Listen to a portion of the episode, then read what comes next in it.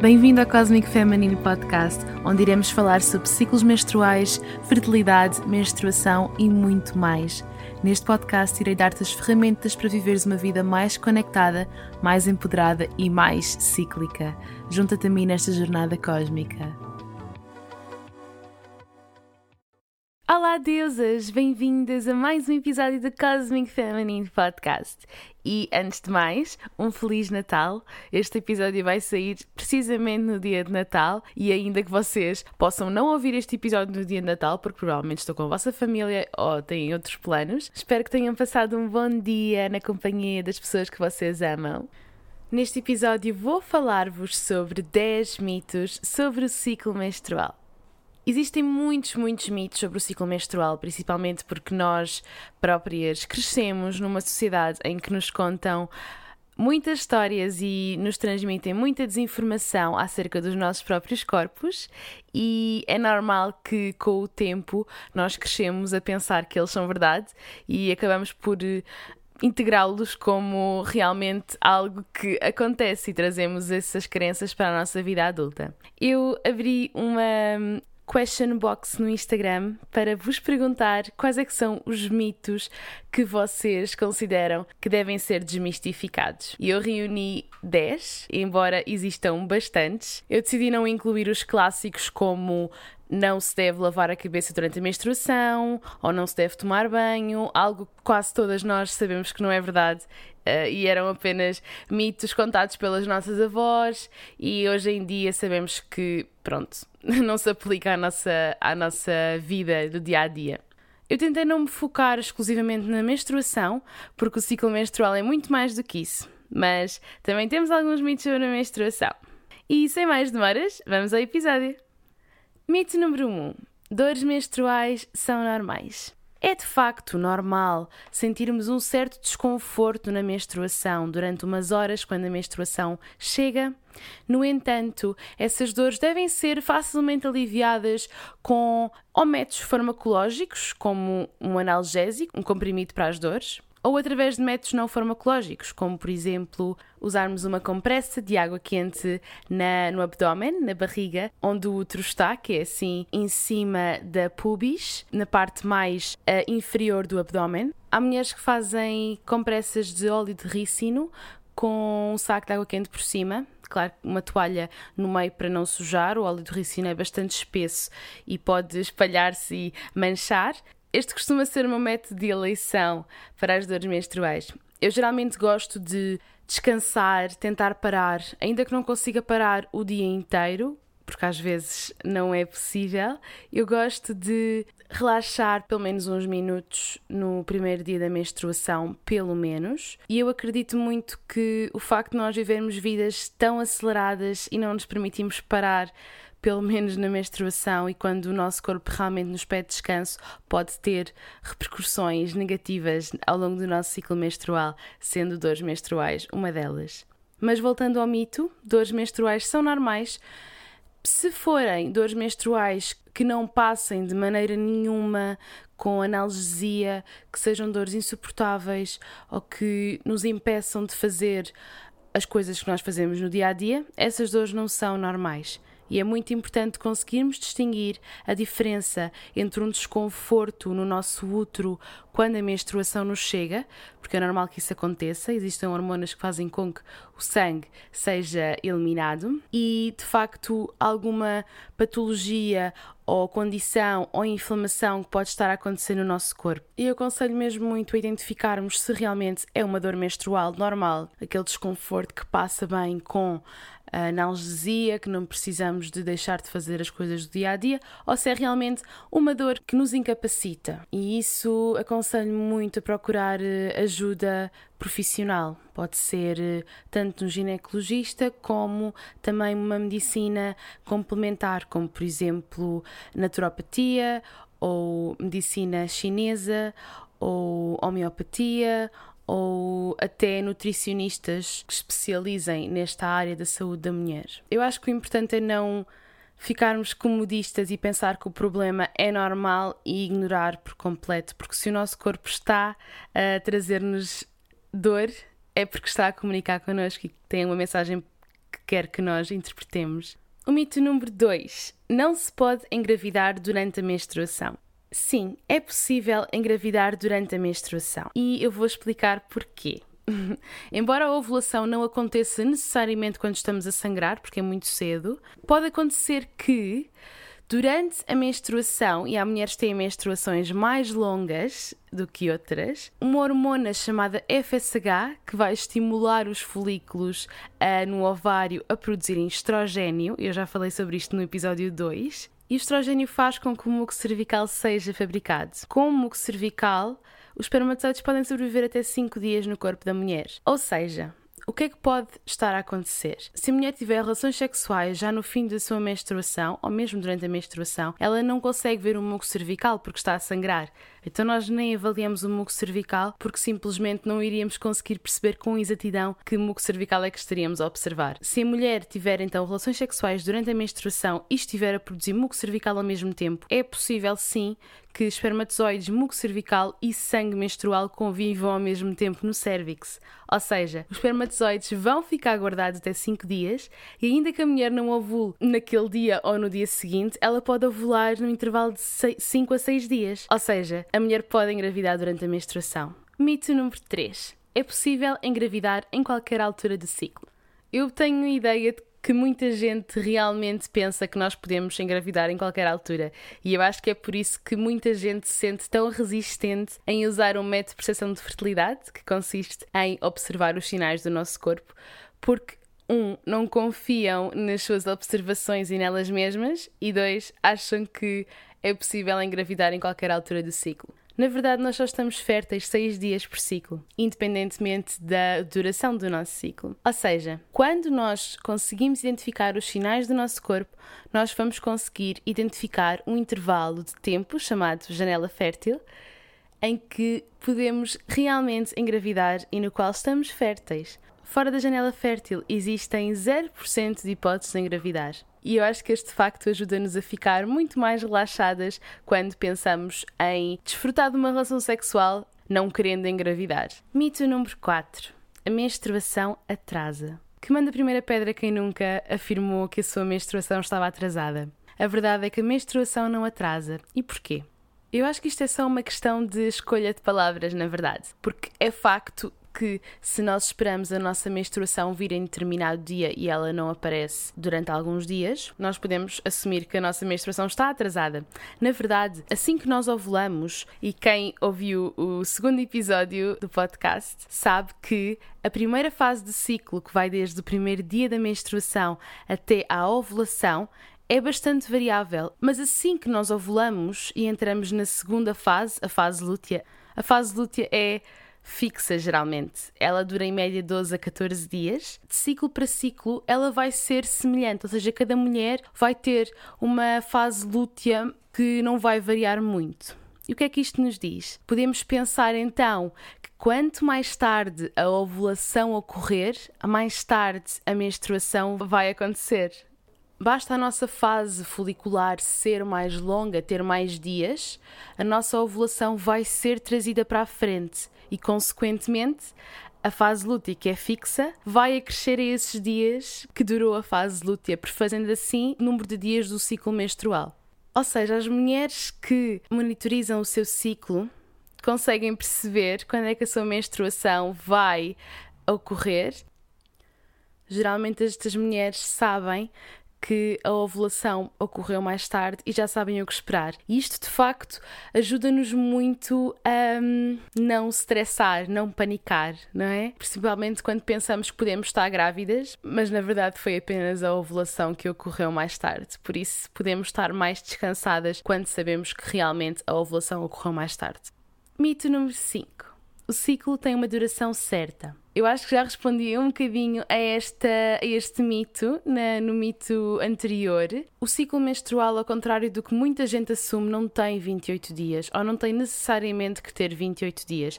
Isto é apenas uma média e que é usada muito como referência ainda nos livros de medicina e anatomia e fisiologia. Conseguimos ver e mesmo entre os ginecologistas e profissionais de saúde, que se assume sempre que o ciclo tem 28 dias. E mesmo as mulheres, quando vão à primeira consulta de gravidez, quando descobrem que estão grávidas, faz-se um cálculo assim meio grosseiro sobre quando é que é a data prevista do nascimento do bebê. E geralmente essa data é estimada com base no primeiro dia da última menstruação. Não é de todo preciso, porque há mulheres que têm ciclos de 25 dias, há mulheres que têm ciclo 35, 38, 40. Nós costumamos dizer que um ciclo saudável deve ter entre 25 a 35 dias e não deve variar mais do que 8 dias de ciclo para ciclo. Isto quer dizer que uma mulher pode ser regular ainda que não tenha sempre a mesma duração do ciclo. Há sempre coisas que acontecem na nossa vida e basicamente o nosso corpo é regido por hormonas que basta uma alteração e o nosso ciclo menstrual costuma ser bastante sensível a isso. estou a pensar em stress, falta de sono, alimentação, enfim, padrões de vida que nos influenciam e muito no nosso ciclo menstrual e na nossa saúde em geral. Mito número 6. O muco cervical é um corrimento. Eu não gosto propriamente de chamar corrimento ao muco cervical. Eu gosto de fazer uma distinção clara entre o muco cervical, que é um muco saudável produzido pelo nosso cervix ao longo do ciclo menstrual, que tem várias funções e é um excelente sinal de saúde e que estamos férteis e provavelmente a ovular. Por isso é algo que nós queremos ver é algo que nós não queremos reprimir e é algo que é saudável. Enquanto o corrimento eu gosto de associar a algo que é normal. Estou a pensar em um corrimento com cheiro, que pareça hum, requeijão, que esteja associado também a comichão ou não, depende, vermelhidão, mas algo que seja anormal. E uma mulher que conheça o seu corpo e, sua, e o seu muco cervical consegue identificar então quando há algo de anormal e poderá procurar ajuda e tratar esse problema. E o facto de muitas mulheres usarem pensos diários eu não recomendo de todo pensos diários porque estamos a alterar a nossa flora vaginal. Qualquer coisa externa pode desequilibrar a nossa flora vaginal, algo que não seja natural, como excesso de lavagens, sabões com perfumes, pensos diários, pensos higiênicos descartáveis, enfim, uma série de coisas que nós pomos na nossa vagina, na nossa vulva, que podem ser prejudiciais. Não existe qualquer indicação para usar pensos diários. Se a mulher de facto produz muito muco cervical, deve tentar perceber de facto se é muco ou se é um corrimento, portanto, se é saudável ou se é algo anormal. Se for algo anormal, deverá tratar e não necessariamente tentar esconder ou eliminar sem consultar um profissional. E se for realmente muco cervical, se for um muco natural, existem mulheres que têm mais muco do que outras e está tudo bem. Podem, por exemplo, ter um par de cuecas na carteira e quando precisarem trocar, trocam e está tudo bem. Mito número 7. Ovulamos ao dia 14. Este é um mito que vem de mãos dadas com o ciclo menstrual tem 28 dias, porque geralmente fazemos uma média, se estivermos a falar de um, de um ciclo menstrual com 28 dias como uma referência, cortamos o ciclo ao meio, temos 14 dias para a fase folicular, para a primeira metade do ciclo, e 14 dias para a fase lútea. No entanto, como eu já falei anteriormente, não isto não é verdade, não é de todo verdade. Pode acontecer com algumas mulheres de vez em quando, alguns na vida, ovular ao dia 14, mas não quer dizer que isto seja uma regra. E é muito, muito, muito importante, muito importante que não usemos esta referência para prevenir uma gravidez, ou mesmo para alcançar uma gravidez, se me perguntarem. Eu acho que pode trazer muita frustração para casais que querem engravidar e tentam sempre ao dia 14, mas podem estar a falhar completamente a sua janela fértil e, consequentemente, as suas hipóteses de engravidar para aquele ciclo. Ainda que a ovulação ocorra ao dia 14, existem mais 5 dias em que a mulher está fértil. Ou seja, existe toda uma janela fértil em que a mulher pode engravidar, de cerca de 6 dias, e não é por evitar uma relação sexual ao dia 14 que vão conseguir evitar uma gravidez de forma bem sucedida. Da mesma maneira, o método do calendário, que consiste então em olharmos para os nossos ciclos passados e tentar perceber quantos dias é que o nosso ciclo tem, também não resulta, porque nós não somos relógios suíços. O nosso ciclo nunca vai ser sempre igual. Mito número 8 a pílula trata ciclos irregulares. Pois, eu tinha que trazer aqui a questão da pílula, porque eu sei pela minha experiência que muitas mulheres que tomam a pílula desconhecem os efeitos da pílula no seu corpo, o que é que realmente a pílula faz. A pílula inibe o ciclo menstrual. Ou seja, a pílula inibe a produção das nossas hormonas. Por esta razão, as mulheres que tomam a pílula não têm ciclos menstruais e, consequentemente, não têm ovulação e, consequentemente, então, não têm menstruação. Eu sei que dizer que as mulheres que tomam a pílula não têm menstruação pode ser um pouco hum, estranho, porque de facto as mulheres experienciam um sangramento, mas o que acontece é que esse é um sangramento de privação hormonal. Ou seja, as hormonas artificiais que estão contidas na pílula, e eu estou a dizer pílula, mas estou-me a referir a todos os métodos contraceptivos hormonais, ou quase todos, essas hormonas vão então atuar no nosso útero, que vai ficar irrigado, como o que aconteceria num ciclo menstrual normal. Só que a diferença é que não são hormonas naturais, são as hormonas artificiais da pílula. E assim que a mulher deixa de tomar essas hormonas da pílula, que geralmente acontece quando chegam ao dia 21 da pílula e fazem a pausa, então têm um sangramento. É muito normal que as mulheres vão ao ginecologista com a queixa de não têm ciclos regulares, ou têm acne, ou outros problemas do foro ginecológico e que lhes seja recomendada a pílula. Na verdade, a pílula não é indicação para essas condições, porque a pílula de facto não vai propriamente cortar o mal pela raiz. A pílula vai sim mascarar o problema que está lá inerente. Ou seja, nós podemos ter a ilusão de um ciclo menstrual regular se tomarmos a pílula, porque de facto vemos um sangramento e é isso que associamos a um ciclo menstrual regular e pensamos que a pílula está a regular a nossa menstruação ou está a regular o nosso ciclo. Mas assim que deixamos de tomar a pílula, provavelmente esse problema vai voltar outra vez a acontecer. A não ser que nós realmente tentemos perceber porque é que eu não estou a ovular, porque é que eu não estou a menstruar, o que é que se está a passar aqui no meu corpo. E eu não estou de todo a incentivar-vos a deixar de tomar a pílula, a não tomar a pílula. Eu estou sim a tentar ajudar-vos a perceber o que é que realmente acontece ao vosso corpo, que sou o efeito da pílula, e a procurar mais e a questionar e tentar perceber porque é que a pílula vos foi recomendada, se é realmente a melhor indicação ou se querem realmente descobrir porque é que estão com esse problema. Ovular é mesmo muito importante para o nosso corpo e é um sinal de saúde e ajuda as nossas hormonas a estarem reguladinhas e até prevenir doenças. Na minha opinião, é muito importante tentarmos perceber porque é que isto está a acontecer, questionar e não nos rendermos e tomarmos as rédeas da nossa própria saúde e tomarmos as decisões porque o corpo é nosso. Mito número 9 é impossível sabermos quando estamos a ovular. Na verdade, a única maneira de confirmarmos a 100% que estamos a ovular é através de um ultrassom, em que conseguimos perceber que o folículo que vai libertar o óvulo está maduro e está prestes a fazê-lo. Mas claro que ninguém, a não ser que esteja a fazer um tratamento de fertilidade, vai submeter-se a uma ecografia ou um ultrassom todos os dias, em certa altura do ciclo, para tentar perceber se está a ovular ou não. O nosso corpo é muito inteligente, ele dá-nos sinais que nos ajudam a perceber de facto qual é que é a nossa janela fértil. Estes sinais podem não nos dizer exatamente quando é que estamos a ovular, ou o dia em que estamos exatamente a ovular. No entanto, nós não precisamos de saber exatamente o dia em que estamos a ovular, a hora, a data certa. A ovulação é o fenómeno que dura 12 a 24 horas. O óvulo não vive mais do que isso. Ou seja, se a mulher está fértil durante seis dias, nós queremos saber qual é que é esse período de tempo em que de facto a mulher pode engravidar e não exatamente o dia da ovulação, a hora da ovulação, quando a ovulação está a ocorrer.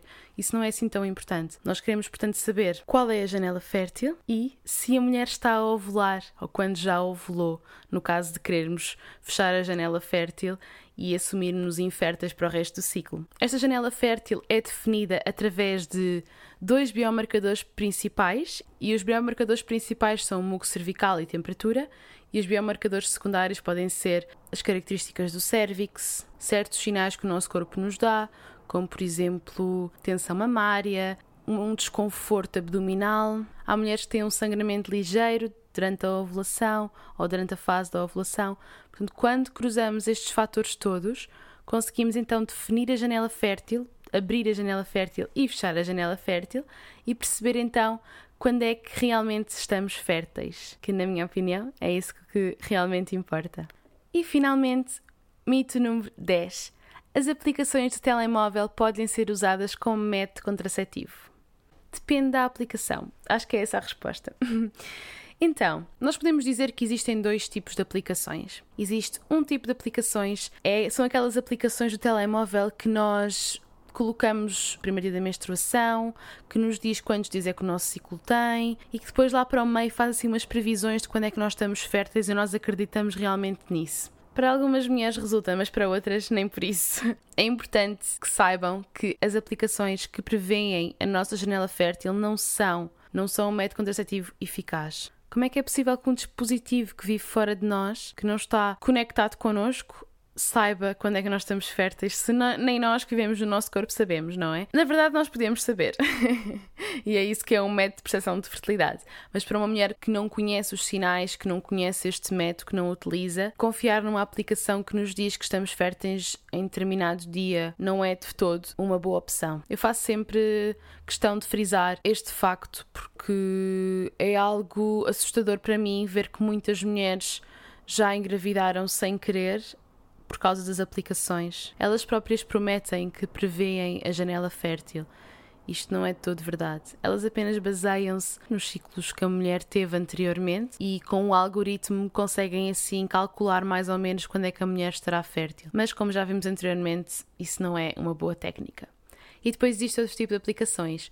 Na verdade, eu só conheço uma, que é a Kindara, que é a que eu uso. Há outra que está a ser desenvolvida e deve sair alguns em fevereiro, pelo menos ela está a ser desenvolvida ainda. E estas aplicações são auxiliares, eu diria. São aplicações que nos permitem colocar os biomarcadores do ciclo, muco cervical, temperatura basal, outros sintomas que nós possamos ter e dar-nos uma, uma ajuda visual daquilo que é o nosso ciclo, quando é que estamos férteis, nós é que fazemos essa própria interpretação. A aplicação apenas nos dá esse apoio visual para que consigamos perceber, olhando para gráficos, quando é que nós estamos férteis. E dá-nos uma imensa, imensa ajuda. Há mulheres que preferem fazer à mão e isso fica ao critério de cada uma mas eu acho que somos mulheres tecnológicas e as aplicações podem muito bem funcionar a nosso favor. Para quem deseja usar as aplicações, as outras aplicações tipo 1 que eu primeiro referi, deve usá-las com atenção e, sem dúvida, usar o método contraceptivo como preservativo, por exemplo, quando tem relações sexuais, porque essas aplicações podem nos ajudar a ter eh, alguma ideia, por exemplo, quantos dias tem o nosso ciclo, quando é que foi a data de nossa última menstruação, que já é um começo para mim. Algumas até nos permitem pôr alguns dados sobre o muco cervical, mas se quisermos realmente usar como método contraceptivo, elas não são recomendadas porque não nos ajudam em muito, nem visualmente, nem com as suas previsões, só nos atrapalham, na verdade. E é isto, os 10 mitos que eu reuni com base naquilo que vocês me responderam sobre o ciclo menstrual. E o que é que vocês acharam? Há aqui algum mito que vocês pensassem que era verdade? Há algum mito que vocês achem que deveria definitivamente estar nesta lista? Mandem uma mensagem, vou querer mesmo muito, muito saber. E sobre o vosso feedback, o que acharam deste episódio, se vos foi útil. Quero mesmo muito pedir-vos se gostavam de apoiar o podcast, deixar uma review ou uma classificação no iTunes ou no Apple Podcast e de certeza mandar uma mensagem porque eu adoro falar com vocês. E espero muito que tenham aproveitado este dia com a vossa família e com as pessoas que amam. E é isso. Vejo-vos no próximo ano.